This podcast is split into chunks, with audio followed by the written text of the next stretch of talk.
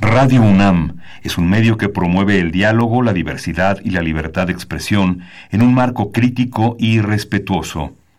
Los comentarios expresados a lo largo de su programación reflejan la opinión de quien los emite, mas no de la radiodifusora. Momento económico. Radio UNAM y el Instituto de Investigaciones Económicas presenta Momento Económico. Un espacio para charlar sobre temas económicos que le interesan a usted. Acompáñenos.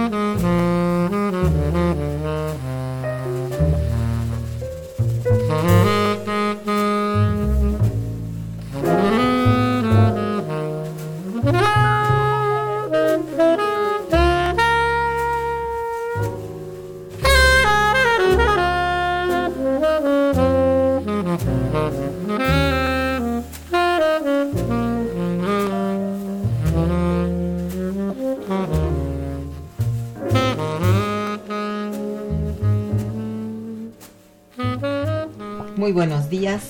Bienvenidos a Momento Económico, coproducción del Instituto de Investigaciones Económicas y Radio Universidad. Les saluda Irma Manrique, investigadora del Instituto de Investigaciones Económicas, hoy jueves 26 de septiembre de 2019. El tema que abordaremos el día de hoy es avances en el rescate de Pemex. Y para ello contamos con la siempre valiosa presencia de nuestro compañero y amigo, el maestro Fabio Erazo Barbosa Cano, y del doctor Fluvio Ruiz Alarcón. Bienvenidos ambos. Como siempre, muy buenos días, un gusto estar aquí. Buenos días. Nuestros teléfonos en el estudio son 55 36 89 89 con dos líneas. Y para comunicarse desde el interior de la República, el teléfono LADA sin costo 01800 505 26 88. La dirección de correo electrónico para que nos envíen sus mensajes es eh, una sola palabra, momentoeconómico arroba unam.mx.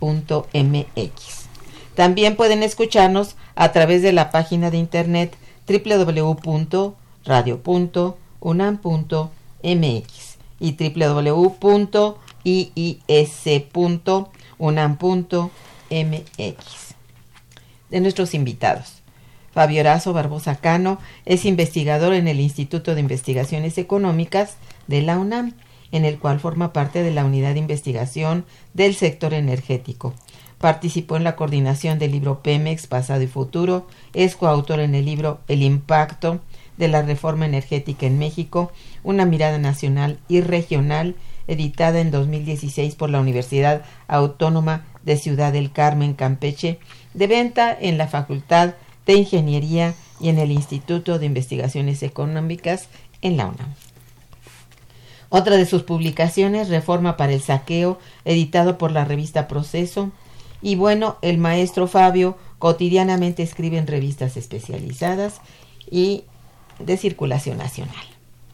Fluvio Ruiz Alarcón cursó la licenciatura en física en la Facultad de Ciencias de la UNAM y la maestría en Ingeniería de Exploración Petrolera en la Facultad de Ingeniería de la propia universidad.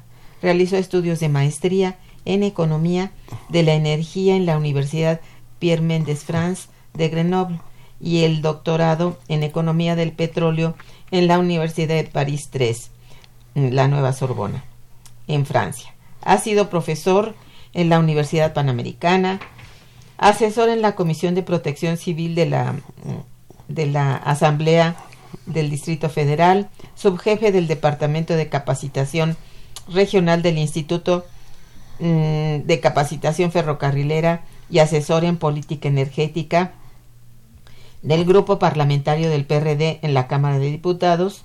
En Petróleos Mexicanos se desempeñó como consejero profesional del Consejo de Administración y tuvo, entre otros encargos, la presidencia del Comité de Desarrollo e Investigación Tecnológica y de los comités de estrategia e inversiones de los organismos subsidiarios Pemex Petroquímica, Pemex Gas y Petroquímica Básica. Bien, en una situación preocupante por la creciente agresividad de los medios de la televisión y la prensa en campaña contra el actual gobierno y especialmente en oposición a su política petrolera, dedicamos este programa a exponer uno de los aspectos más destacados del programa económico que desarrolla, que son los avances en el rescate de petróleos mexicanos. Nadie desconoce que la dotación geológica del país ha iniciado su etapa de madurez y que es necesario transitar hacia nuevas fuentes de energía. Pero Pemex aún cuenta con un volumen pues considerable de reservas, disminuida, pero Pemex aún aporta un quinto de las finanzas públicas y especialmente aún atiende a un gigantesco mercado que no puede ser entregado a, a las empresas privadas si no muestran responsabilidad social y contribuyen a una nueva racionalidad de la demanda, contribuyendo a una gradual superación del modelo fósil y abandonan la política de constantes aumentos de los precios de gas y los combustibles para el transporte. Bueno, para entrar en materia, comienzo por plantear lo, que, lo siguiente a nuestros invitados. A ver, la gran prensa, llamada la gran prensa, y los noticieros lo han ocultado. Sin embargo, por información directa de la Comisión Nacional de Hidrocarburos, sabemos que se han reincorporado a Pemex un paquete adicional de más de 50% de sus bloques. En la ronda cero recibió 108 asignaciones de exploración y hoy cuenta con 159.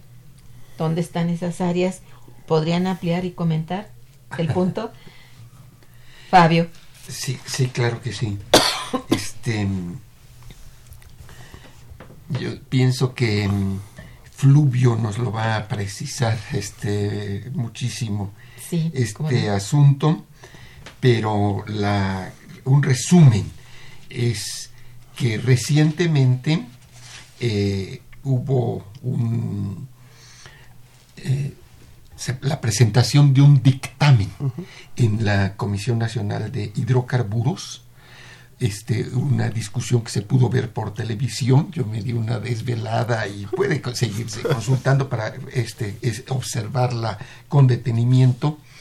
Este, eh, como ha señalado Fluvio, la decisión fue dividida, este, pero se hicieron planteamientos muy interesantes, este, eh, este, como los siguientes.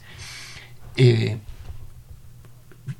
por lo menos es la, una impresión personal, la primera vez que, escucho, que este, se acepta la decisión del gobierno del presidente López Obrador de diferir las licitaciones no van a haber licitaciones este, por en el corto plazo. Eh, hasta que no se demuestren resultados más importantes desde, las responsabilidades que tienen los contratistas privados. Y entre tanto, para que Petróleos Mexicanos pueda continuar explorando este, nuevas, eh, nuevos bloques, se le devuelven este, bloques que estaban en riesgo, ahora los tiene, de tal manera que este, la noticia, este, eh, eh, forma rápida, es que tiene un número de bloques en aguas profundas, tiene un número de bloques este, eh, en tierra y en aguas someras este, me parece importante este, porque de otra manera estaba en, duda, en cuestión, este, eh, eh, podía seguir desarrollando, pero para el futuro tiene que haber exploración. Sí, yo, yo, quisiera este, regresar un poco, eh, es un tema que hemos, porque además, y agradecer, aprovecho para que agradecer la generosidad de todos estos años, porque son algunos años que, que nos invitas, eh, doctora. Pero a ver, recordemos que la reforma energética en su parte constitucional se hizo en diciembre de 2013 y con una voluntad de la administración anterior de una implementación muy rápida. Uno, uno de los ejemplos de esta voluntad fue que eh, la llamada ronda cero, eh, que es una forma coloquial de denominar a la decisión del Estado de darle a su operador nacional un conjunto de asignaciones que van a conformar su base inicial, eh, su base material inicial. Por poner un ejemplo, en, Brasil, después de una reforma similar, pasaron cuatro años para esta llamada ronda cero. En México se hizo un proceso muy acelerado. Sin que hubiera legislación secundaria, vamos a, a, recordar la legislación secundaria de emanada de esta reforma constitucional en materia energética se promulgó hasta agosto de 2014. Sin embargo, sin que hubiera ni una ley, ni un reglamento, vamos, ni un formato en papel, a Pemex se le dieron solamente tres meses para que solicitara las áreas con las que se quería quedar en la llamada eh, ronda cero, sin ninguna otra reglamentación. Y no solo eso, y a mí me tocó siendo consejero, primero lograr con el apoyo, debo decirlo, de dos de los otros tres consejeros profesionales que estábamos en ese momento en el, en órgano gobierno Pemex, con el apoyo de mis amigos Fortunato Álvarez y Héctor Moreira, hoy comisionado de la CNH, solicitamos que se incluyera en el punto del día del último consejo posible antes de entregar esta lista el tema de la solicitud de Pemex. Aún así el Consejo decidió en lo que yo consideré en ese momento, y está mi voto particular, no estoy diciendo nada eh, que no sea cierto ni además que, que, no sea público, no los votos particulares eran públicos en ese momento, yo me opuse, al final me quedé en minoría de uno, pero yo voté en contra de ese mecanismo porque para mí fue una claudicación colectiva del Consejo no decidir esa lista. Esa lista la decidió el Comité de Estrategia e Inversiones, donde había cuatro miembros del gobierno y solo un consejero profesional. Es decir, básicamente el gobierno decidió qué pedía Pemex y tres meses después, eh, seis meses después, decidió qué le daba Pemex de eso que él mismo, con su mayoría en el comité, había decidido qué pedía. Ahora, como no había legislación secundaria, lo único que había esta disposición de que estas estas áreas, estas asignaciones que se le dieron originalmente a Pemex fueran por tres años y nada más. Después ya se interpretó hace dos años que se le prolongaran dos años, sobre todo en las asignaciones donde debido a las limitaciones presupuestales de Pemex, que fueran 65, no se pudiera, no, no se pudo cumplir con el programa mínimo de trabajo. Y esas eran las asignaciones que estaban justamente en riesgo el, el mes pasado, porque el argumento que esgrimieron, sobre todo el comisionado Sergio Pimentel, decía, bueno, no cumplió y se las quitamos porque la ley no dice que se las podemos volver a dar. Ahora, lo que tampoco dice la ley es que no se pueden volver a dar. Y entre otras cosas no dice nada porque al momento de la asignación, insisto, ni siquiera había legislación secundaria. Entonces, este, este evento que en efecto pasó desapercibido pudo haber sido terrible porque si el, si el Consejo, el, órgano de gobierno de la Comisión Nacional de Hidrocarburos hubiera decidido no refrendar esas asignaciones, Pemex hubiera eh, perdido una parte sustancial de su base material, pero no solo eso, es a partir de esa base material obtenida en 2014 que recibe créditos. Es decir, los bancos le han prestado, eh, eh, le han dado créditos a Pemex a partir de ciertos riesgos asociados con la base material de Pemex en un momento determinado. Si esa base material se hubiera reducido en una proporción tan significativa como estos bloques, incluso financieramente hubiera sido peligroso para Pemex. Entonces, me parece que eh, una de las lecciones que deberían sacarse de este evento es que hacen falta, y yo creo que iremos platicando a lo largo del programa, una serie de reformas en la arquitectura institucional heredada de la administración anterior y que claramente es una arquitectura institucional pensada para un rápido desplazamiento de Pemex del sector petrolero y que por lo mismo, dado que esta eh, visión choca con la del actual gobierno, tendría eh, que ser ajustada. Un desplazamiento hacia la iniciativa privada. Claro, así es, sí, por, por supuesto. Sí. ¿Querías agregar algo? Sí, quiero agregar este una este, observación eh, como señaló Fluvio, a mí me parece que es un acontecimiento importante. En general, este, en, muchos, muchas reuniones este, se plantea que las fricciones evidentes entre una serie de organismos reguladores este, y el nuevo gobierno, este, eh, pues es un elemento que, de incertidumbre en la economía mexicana. Este, este evento, desde mi punto de vista, mostró una nueva relación este, entre el gobierno y por lo menos la parte mayoritaria este, de la Comisión Nacional de Hidrocarburos entre la minoría en la discusión y hay que señalarlo pues Pimentel, que fue ayudante del que fue ayudante del anterior del consejero jurídico de del anterior. Sí este Pimentel este quería insistir que entonces se condicionara a, petróleos mexicanos a continuar con el esquema de los farm outs este sí. este que es un debate este, que debe de hacerse público, de señalar con toda claridad los términos. La gente necesita transparencia e información. Lo que está en el debate es este, si Pemex va a controlar y administrar y a vigilar a, a, los contratistas privados o van a ser ellos los que van a tener sometido como socio menor a petróleos mexicanos sin siquiera tomar la, eh, opción de, este, opinar, ¿no? Eh, no, sin siquiera este, eso es, ni siquiera elegir a sus propios socios, etcétera, etcétera. Entonces, explícitamente, este, algunos este, comisionados este, eh, plantearon de ninguna manera, Pemex debe de tener la libertad de elegir este, eh, eh, cómo y con quién desea este, este, asociarse.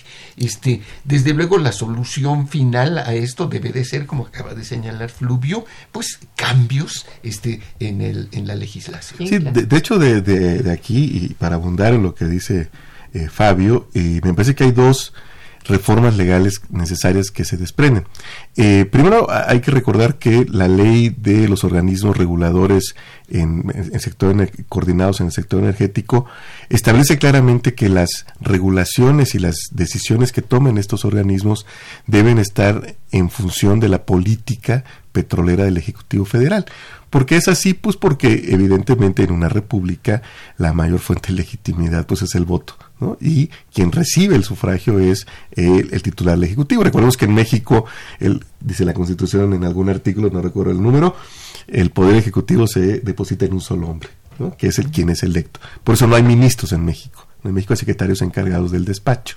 Son empleados del Poder Ejecutivo. El único con la legitimidad es el presidente. Pero bueno, entonces, eh, eso lo establece ya la ley. Sin embargo, hay una contradicción con la ley de hidrocarburos que establece que la asignación de eh, bloques a petróleos mexicanos necesita la opinión favorable, es decir, la autorización de la Comisión Nacional de Hidrocarburos, lo cual me parece excesivo, siempre lo, he dicho, la Comisión debería regular una vez que el Estado ha decidido, porque es una decisión de política, ni siquiera petrolera, económica, saber hasta dónde le da a su operador eh, asignaciones. Entonces, esto se debería modificar para que en todo caso hubiera una opinión técnica que el gobierno tomara en cuenta, pero de ninguna manera necesitara la autorización. Y lo otro es justo lo que acaba de, decir Fabio, el, eh, las alianzas de Pemex hoy por hoy dada la ley de hidrocarburos, necesitan pasar por una licitación en la Comisión Nacional de Hidrocarburos que se hace sobre la base de variables determinadas por la Secretaría de Hacienda ¿no? Y, y no tiene nada que ver Pemex en ese momento. O sea, Pemex lo único es solicita que se le autorice que en Trión, por ejemplo, que ya ocurrió, eh, pueda asociarse con alguien. Pero todo lo demás ya no lo controla Petróleos Mexicanos. Y el caso de Trión eh, lo comentábamos ayer en un seminario que amablemente nos invitaste en, el Instituto de Investigaciones Económicas. Eh, en el caso de Triumph, Pemex tuvo diálogo por más de dos años con Vitis Petroleum y al final del día, como de lo que se trata es quién da más, y perdón si suena misógino, por la muchacha o por el muchacho, para que suene igualitario, ¿no? Este, pues al final fue, la decisión se tomó porque los australianos de BHP Billiton, con quien Pemex no había tenido ninguna negociación, no en todo caso al nivel de la profundidad de las que tuvo con British Petroleum, dieron algunos millones de dólares más y se llevaron este, la parte mayoritaria de la asociación, que eso también hay que decirlo. Es muy importante. Sí, es muy importante porque se habla mucho, hay quienes defienden la continuidad de los farm outs sin ninguna modificación jurídica, eh, solamente señalan esta parte, vamos, entre comillas, positiva de que Pemex va a poder ir a un proyecto sin tener que poner la mayor parte del dinero.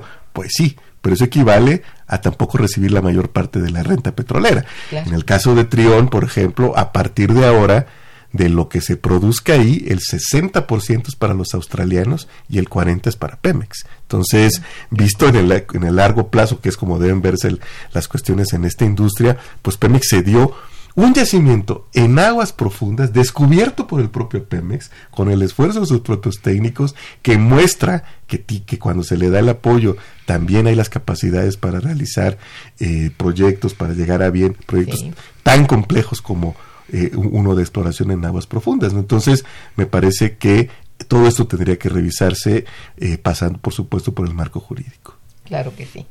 Bien. Bueno, ocurrieron resistencias en los organismos reguladores. Esta es una cosa que es importante, ¿no? Si se han superado la etapa de fricciones entre estos y el gobierno o aún no. Este, por lo menos el caso que estamos examinando, mm. este, verdad, demuestra una nueva situación, este, lo, cual es una buena noticia, desde luego, y por supuesto, pues que yo saludo eh, con mucho gusto, este, pues a los comisionados como el doctor este, Sergio Martínez Romero, este, que hizo, pues una defensa que a mí me pareció muy interesante y recomiendo a nuestro auditorio, como he recomendado y obligado a mis alumnos, porque en la clase así es, a que lean ese, esa, esa, documentación, para que estén informados de lo que está ocurriendo en nuestro país este, y que en este caso pues es una buena noticia. Sí, a, mí, a mí me parece que, a ver, eh, yo siempre he sostenido que en el tema, sobre todo en México, en el tema energético no hay asepsia intelectual. Aquí hay posturas ideológicas eh, algunos las asumimos, yo siempre he dicho que yo soy impúdicamente socialista, digo, no tengo rubores en aceptarlo, y tengo una cierta visión sobre el sector. Entonces, eh, eh, hay quienes creen que, que no, aunque tienen una también.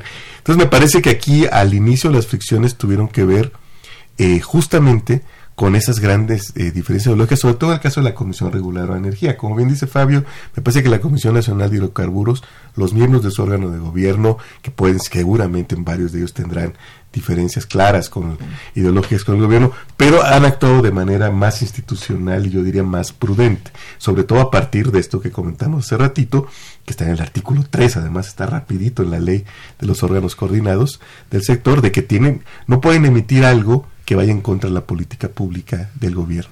En el caso de la Comisión Reguladora de Energía se dieron algunos fenómenos distintos. Uno, me parece que los antiguos miembros tenían una posición muy dura en favor del, del, mercado. Si vemos sus eh, las resoluciones era eh, ni de lejos poner a solo parejo con Pemex, era tirar a Pemex por la ladera, ¿no? Este, Esa es la cosa. En, muchos, en muchas resoluciones era notable, así las comentamos aquí en, diversos programas.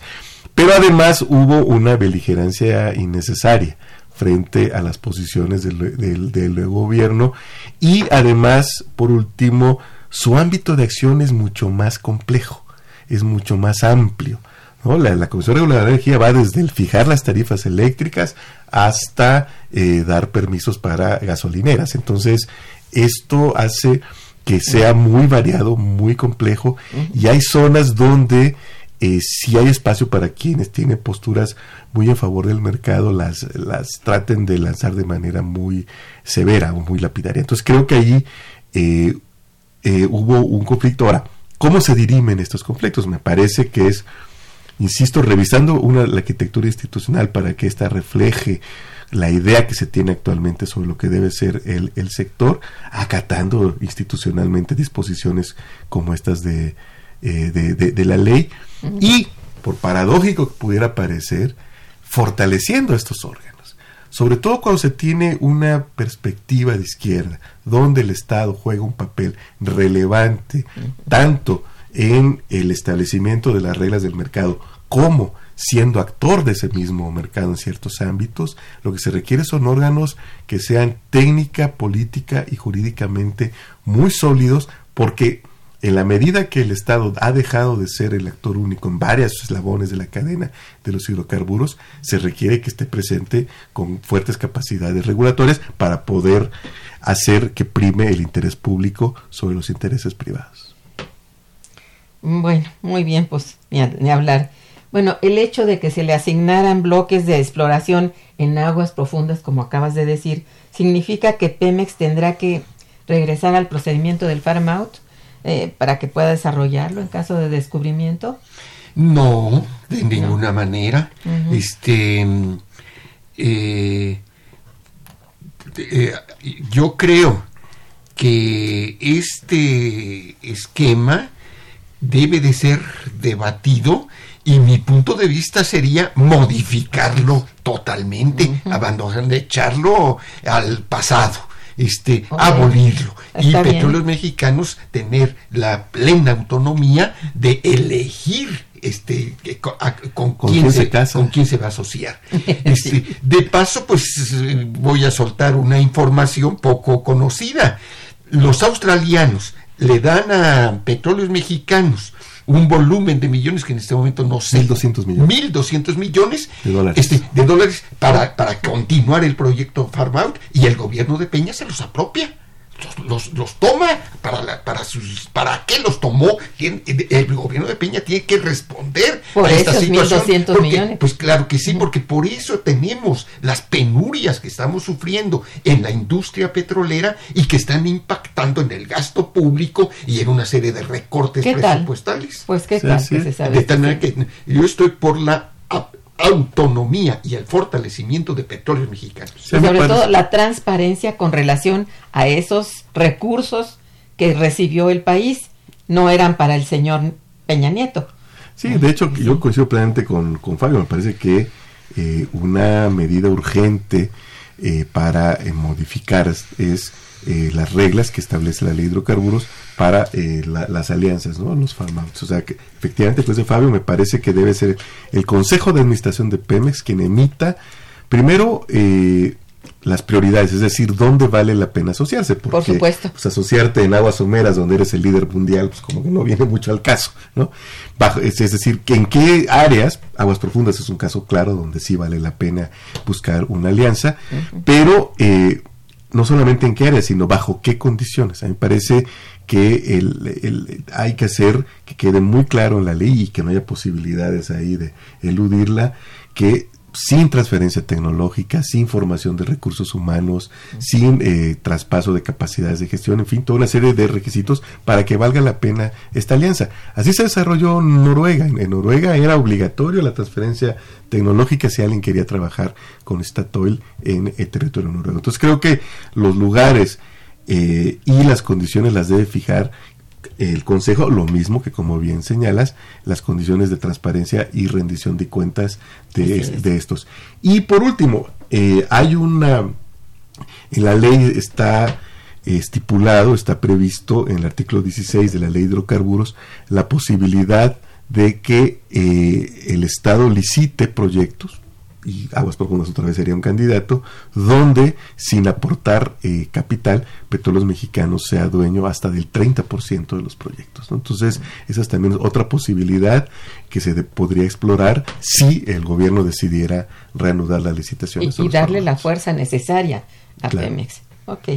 Bueno, pues vamos a hacer una breve pausa. Estamos en Momento Económico, programa que se transmite a través de Radio Universidad eh, conversando con nuestros invitados, el maestro Fabio Barbosa Cano y el doctor Fluvio Ruiz Alarcón, sobre avances en el rescate de Pemex. Parece de la mayor relevancia. Quédense con nosotros escuchando las hermosas interpretaciones de John Contrain. Está escuchando Momento Económico.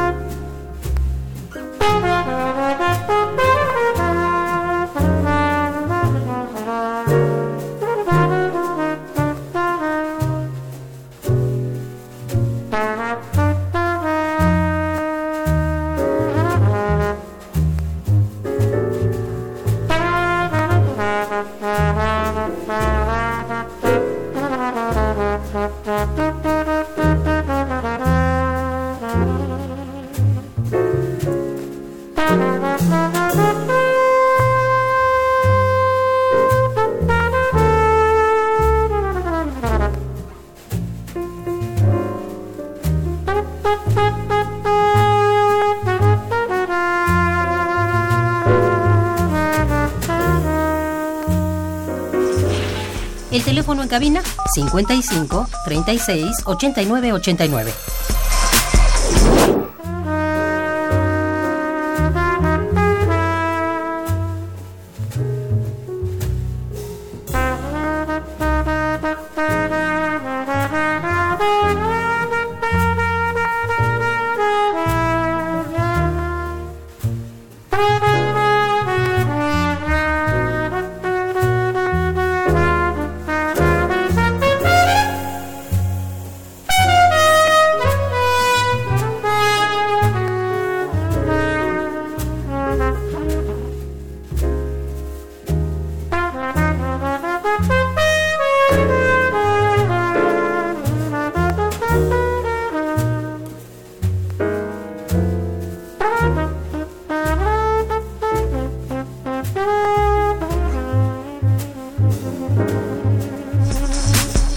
Continuamos en Momento Económico.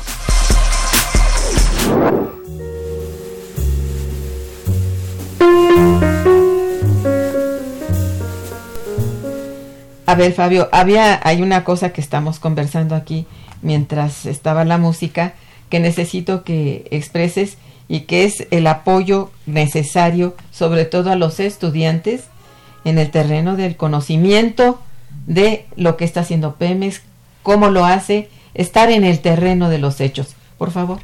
Sí. Como buen maestro. Sí. Ha salido, este, en la, más bien Fluvio ha puesto en la mesa ah, de, la, de la discusión el tema de la transferencia tecnológica tan importante en estas alianzas, en los contratos, en todos los contratos con participación de compañías, etcétera.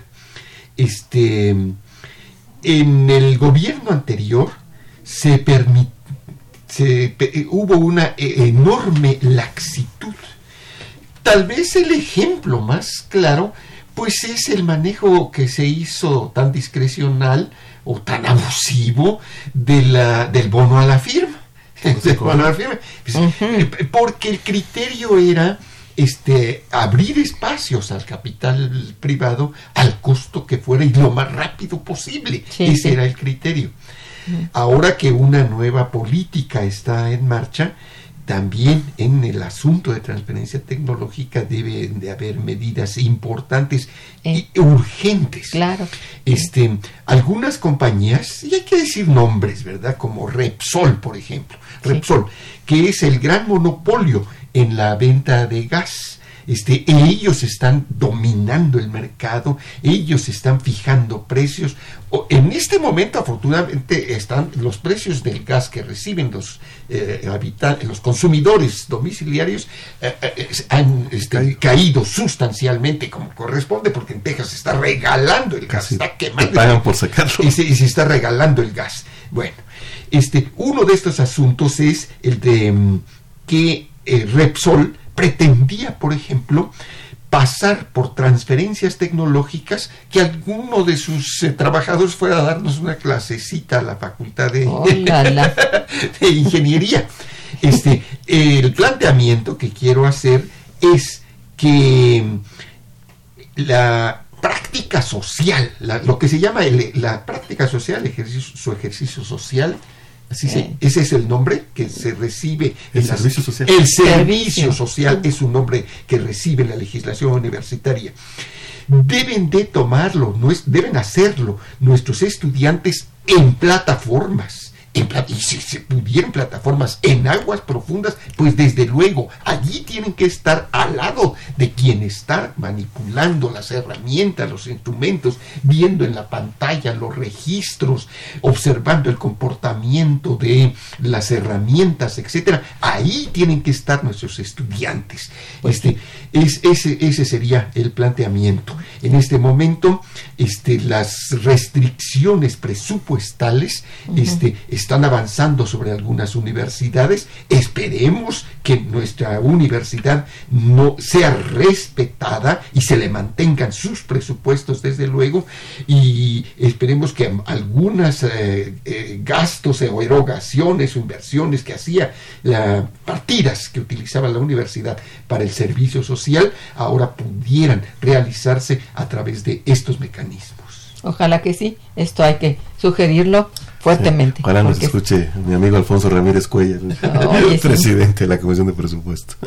Eh, a ver, tengo una llamada del señor Manuel Munguía, quien los felicita y felicita al programa. Gracias, señor Munguía. Dice, los pasos firmes que se están dando por la actual administración en política energética, apoyando a Pemex, significan la gran responsabilidad social en la política económica de la actual administración, pues no solamente se logrará incrementar la plataforma de producción, sino también la de refinación y exportación de petróleo, y logrando con esto el apoyo al campo con más recursos y lograr la autosuficiencia alimentaria. Bueno, es yo le quisiera comentar algo al señor Munguía. Munguía. Este, en este momento, eh, por la prisa, por el problema de, por problemas de emergencias, de, situaciones de este tipo, eh, algunos de los contratos, si no es que la mayoría de los contratos, se han hecho en el esquema de llave en mano. Este, eh, a mí me parece que eso debería de modificarse es, y le haría el planteamiento al señor Munguía de pensar, como él opina, de que es necesario que no eh, se privilegie este, la, extracción, la obtención de recursos rápidamente, sino que avancemos con más calma, con, más, mesura. Con, más mesura, con más prudencia, más, más despacio, para que este, se garantice en todas las, en todas las actividades este, petroleras ampliación de la proveeduría de empresas medianas, pequeñas e incluso talleres. Y así como el señor Munguía está en los planteamientos que está haciendo, que sepamos el calzado de los trabajadores, en los pantalones, las camisolas, una serie de pequeñas herramientas, una serie de reparaciones que pueden hacerse eh, queremos información de que esas actividades se realicen en pequeños talleres, en establecimientos este, en, la, en nuestros estados petroleros, en Veracruz, en Campeche, en Tamaulipas, etcétera. Este, sin eso, este, eh, si no, si esta, eh, esta reorientación no se emprende, entonces lo que vamos a tener es por la eh, elevación de la producción y unos cuantos pocos dólares. Este, porque la construcción de las refinerías no es este, inmediata. Vamos a seguir exportando la, una buena parte de nuestra producción, de nuestra extracción aceitera hacia el exterior. Sí, yo, yo eh, diría que, eh, siguiendo lo que dice Fabio, y no puedo estar más de acuerdo siendo yo de Coatzacoalcos, eh, que es necesario repensar, más allá de la obvia voluntad y celebrada, al menos creo que por los que estamos en la mesa y en varios radioescuchas, y voluntad del gobierno de, apoyar a Pemex, eh, lo que hace falta es revisar en su conjunto cuál debe ser el papel del sector petrolero como tal en el modelo general de desarrollo económico.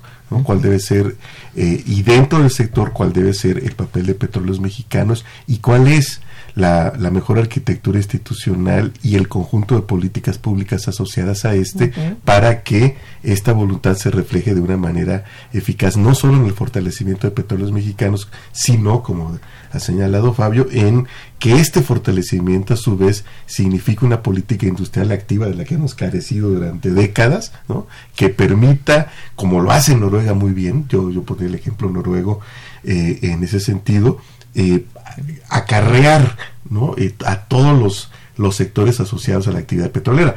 Cuando Statoil llega, como llegó a México, para participar en, los, en las licitaciones de contratos de exploración-producción, yo ahora sí que llega con todos los güeritos y salmón este, y bacalao incluidos, ¿no? Este, está aquí ya la Cámara eh, Noruega de la Industria Petrolera muy activa, porque vienen con toda su proveeduría, o sea, ellos arrastran, en el buen sentido, traen consigo a las empresas noruegas que trabajan en el sector, ¿no? Todas las empresas parapetroleras. Entonces parece que tenemos que ir hacia algo así, ¿no? Este, que no regresemos que no cometamos de nuevo el, error histórico de que, eh, y sobre todo un error histórico es que se ha agudizado desde 1981-82, de lo que se busca eh, con, con, petróleos mexicanos en particular es que nos trae el dinero rápido de la venta de eh, petróleo crudo. ¿no? O sea, es importante. Más concreto. Exactamente, mucho más amplio. O sea, sí es más, sí es importante incrementar la producción, pero tampoco volvamos a cometer el mismo error, de sobreexplotar yacimientos, como se, se sobreexplotó Cantarel, que después provocó una declinación en caída libre. Entonces, me parece que si bien son muy importantes, muy loables los esfuerzos para ir incrementando la producción de Pemex. Esta debe aumentarse conforme a las curvas óptimas de desarrollo y producción y no acelerar estas porque en el mediano y sobre todo en el largo plazo resulta peor. Muy bien. A ver, eh, eh, ¿qué avances eh, tenemos en el desarrollo del programa de los 20 campos prioritarios de producción temprana? mira, es importante eso, como también saber del programa de rehabilitación de poco más de 40 campos maduros, que has hablado de ello. ¿Tenemos iguales avances? Bueno, te pregunto esto porque se trata de hablar de los avances del rescate, ¿no? ¿Cómo va la rehabilitación de las seis refinerías y la construcción de dos bocas? Excelente. perdón, es un montón aquí. Un montón de cosas. los campos se lo sabe litro a litro, Este, bueno, aquí hay una un aspecto preocupante. El, el, eh, especialmente en el segundo de los programas, El desarrollo de nuevos campos, pues desde luego que está avanzando. Este, ha sufrido algunos ajustes como es normal en todas las industrias.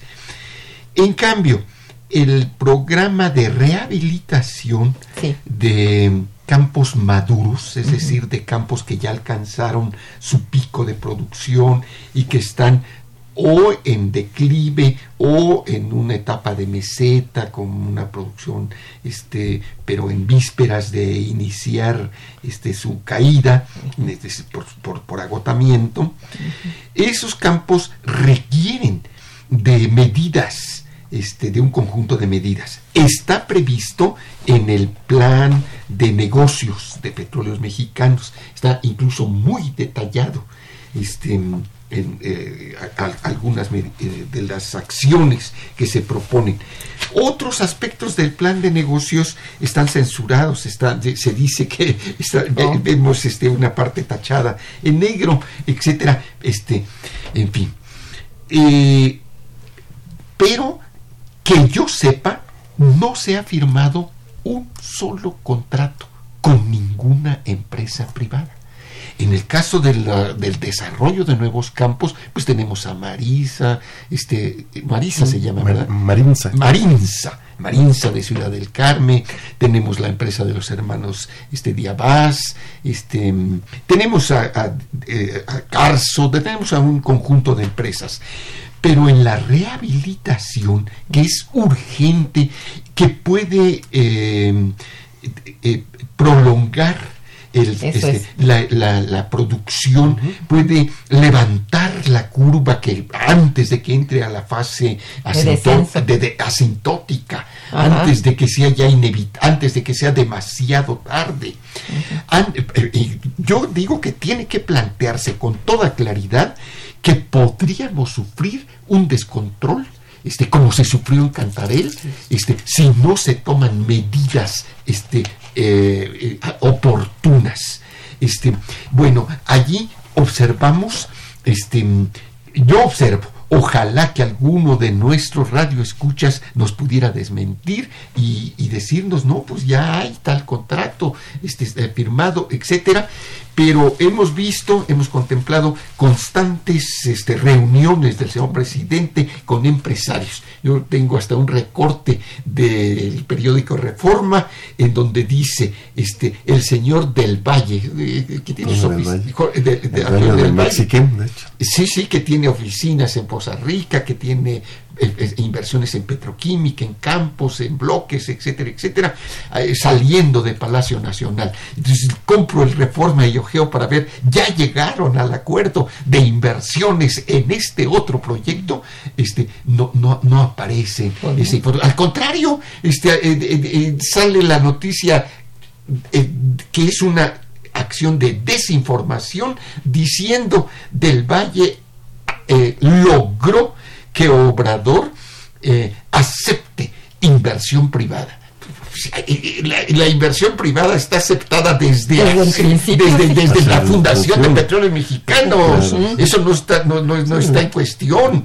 Lo que está en cuestión son los proyectos concretos que están planteados en el plan de negocios de petróleos mexicanos. Sí, de, hecho, eh, en el caso de, de la petroquímica, claramente el presidente lo dijo, que no habría un esfuerzo eh, adicional por las, los límites de recursos, se prefería eh, quedar hasta la exploración, producción de, crudo y eh, la refinación, lo cual abre un gran campo para la inversión privada, que como bien dice Fabio, pues por eso existen empresas mexicanas como Mexiquén, como Idesa, desde hace décadas. ¿no? y no olvidemos que la petroquímica será el último nicho del sector de los hidrocarburos, cuando ya en el sector de transportes, tal vez a mediados del siglo, en la segunda mitad de este siglo seguramente, eh, ya haya eh, una competencia de los vehículos eléctricos con los vehículos de combustión interna, eh, con más máquinas de combustión interna, pues todo lo que vemos aquí en este estudio, seguramente lo que está en torno a nuestros radioescuchas, pues tiene, se, basan en la petroquímica. La petroquímica seguirá siendo una actividad muy importante y yo diría seguirá siendo aún más importante, necesarísima, necesarísima con el correr de, de, los años. Y, en, torno a la refinación, a mí me parece que lo, lo fundamental ha sido eh, la decisión de reducir la eh, dependencia de los combustibles internos. Eh, el Consejo Mundial de Energía ha desarrollado una serie de nociones y de metodologías para establecer que, por que si un país produce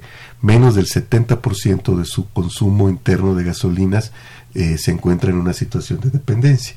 Nosotros andábamos en niveles del 30-35 que nos coloca en una situación de vulnerabilidad, no solamente de, dependencia. Entonces me parece que ese esfuerzo es muy importante. Y yo incluso, eh, yo lo que señalaría es que desde mi perspectiva, el gobierno se ha puesto innecesariamente ciertas eh, camisas de fuerza. ¿no? se habla incluso de autosuficiencia, yo digo, no, es necesario llegar al 100%, definitivamente es fundamental salir del 35, creo que con la reconfiguración de las, eh, las tres refinerías que faltan, la rehabilitación de las que ya están reconfiguradas, más la nueva eh, refinería que puede o no estar en tres años, ¿no? Yo creo que también el presidente innecesariamente se ha puesto un plazo demasiado corto. Y este, sí, es un plazo demasiado corto pero, porque lo importante no es que esté en tres años, lo importante es que esté. Y que eh, hacia finales del sexenio podamos decir que seguramente con la suma de todo esto, eh, petróleos mexicanos o el Sistema Nacional de Refinación es un conjunto provean entre el 85 y 90% de la demanda interna. Porque falta una componente también en, en, esa parte de las políticas públicas petroleras, que es la contención de la demanda. Creo que hay un rezago importante desde hace décadas en la contención de la demanda. Ciudades, por ejemplo, que han crecido mucho, en las del Bajío. Eh, uno ve y uno hasta ya no sabe decir, bueno, al menos lo, lo están haciendo bien. Eh, Aguascalientes es una ciudad pensada para los automóviles es casi una réplica en ese sentido de Houston. Entonces, que me parece, y no, tendríamos que estar pensando en eh, desarrollar el transporte público. Entonces, creo que hay que poner el acento, coincidiendo incluso con, con estos objetivos estratégicos, eh, yo no creo que se tengan que fetichizar, es decir, lo importante es llegar a estos niveles de, satisfacción de la demanda interna. Sin eh, ponerse tantas camisas de, de, fuerza y sobre todo empezar a, plantear a la población que si queremos caminar hacia la transición energética, necesitamos modificar ciertos patrones de consumo. El uso intensivo de gasolinas es uno de ellos. Yo creo que eh, tendría que debatirse con seriedad cuál es el nivel socialmente óptimo de la fiscalidad de los combustibles, porque el Estado tiene muchísimos gastos asociados con el transporte individual en automóvil. Es mucho más que simplemente eh, construir y mantener carreteras, es la mitigación al medio ambiente, las camas de hospital de la gente que choca, bueno, hasta programas como el Torito cuestan al Estado, Entonces, hay todo un conjunto de actividades que no se ven porque se nos hacen muy normales, pero que derivan del uso del, automóvil. Yo creo que eh, tiene que haber eh, una especie de transferencia de recursos de quienes tenemos automóviles para propiciar el, el, transporte público. Yo traído mucho un, ejemplo, mi querida amiga Claudia no la convenzo ni modo, pero este, yo diría, si la Ciudad de México impusiera un impuesto local de 50 centavos por litro consumido, que encarecería unos 20 pesos a la semana el transporte en automóvil, se podrían recolectar 4 mil millones de pesos al año que servirían para eh, mantener y desarrollar el sistema del el metro, que es caro, sí, sí es caro, pero es el que resuelve necesidades de esta Muy ciudad. útil aquí, sí. Entonces creo que esos temas tienen que empezar a estar en la, en, la mesa para que como sociedad eh, tomemos conciencia de lo que significa la transición Una conducta distinta respecto al consumo, sí. Así es. Bien, bueno, ahora rápidamente con relación al gas, porque ya se nos el tiempo horriblemente. Es un problema muy importante esto de la negociación de los contratos de gas. Eh, se les considera leoninos, pero bueno, este, quiero que me den su opinión. Hay algo importante. He sabido que el mismo día en que se firmó el acuerdo anterior, el periódico neoyorquino de Wall Street Journal publicó una nota reproducida en primera plana por Reforma, el diario Reforma, afirmando que en esa negociación que discutimos, que discutimos eh, que México salía perdiendo porque realmente pagaría más de, lo establecido en el contrato original y no seríamos propietarios de los gasoductos. ¿Qué opinas de ello? Rapidísimo. ¿eh? Rapidísimo. Pues es un asunto importante que el mero día de las negociaciones este, se eh, informa en los Estados Unidos que realmente íbamos a pagar más. Así es. Yo quiero comentar acá que es necesario que en él que más transparencia tuve la, situación de que me tuve una entrevista eh, para el canal del Congreso, me parece, y ahí dije, es necesario este, transparencia. En este momento no, se puede opinar porque no conocemos los contratos. Eso era, en, eso era en el gobierno anterior. En este gobierno no puede repetirse la práctica de este eh, no difundir información necesaria. La población la exige para evitar este tipo de confusión. Sí, porque de hecho se usa, eh, los, los detractores dicen eh, al final el valor presente neto, que de hecho es el argumento de Wall Street Journal, se va a pagar más. Eh, pero como dice Fabio, pero pues si no sabemos cuáles eran las condiciones. Más con relación a qué verdad. Exactamente, y, tampoco las relaciones actuales, pues no nos queda más que chantajear a nuestro querido José Antonio Rojas Nieto, de finanzas y profesor de la Facultad de Economía, digo, porque este, es imposible, es imposible. Bien, hay dos llamadas que no quiero este, dejar de pronunciarlas, son nuestros radioescuchas. Ah. Eh, Sandra Pineda, eh, que los felicita mucho y dice, ¿qué produciría, qué producirá en el aspecto económico para México a corto plazo la creación de una nueva refinería Dos Bocas. Bueno. Es seguridad energética, yo a mí me parece que eh, el, el cuide del asunto aquí es el tema de la seguridad, por eso también me parece importante que no se plantee como algo para reducir el precio de la gasolina, sino que es como es un instrumento más para eh, garantizar el suministro de la misma. Y como todo toda cuestión de seguridad pues cuesta. Ay Dios. Bueno, Roberto Suárez, este, también muchas felicidades dice. ¿Qué saben de la producción aprobada de lutitas que el gobierno aceptó?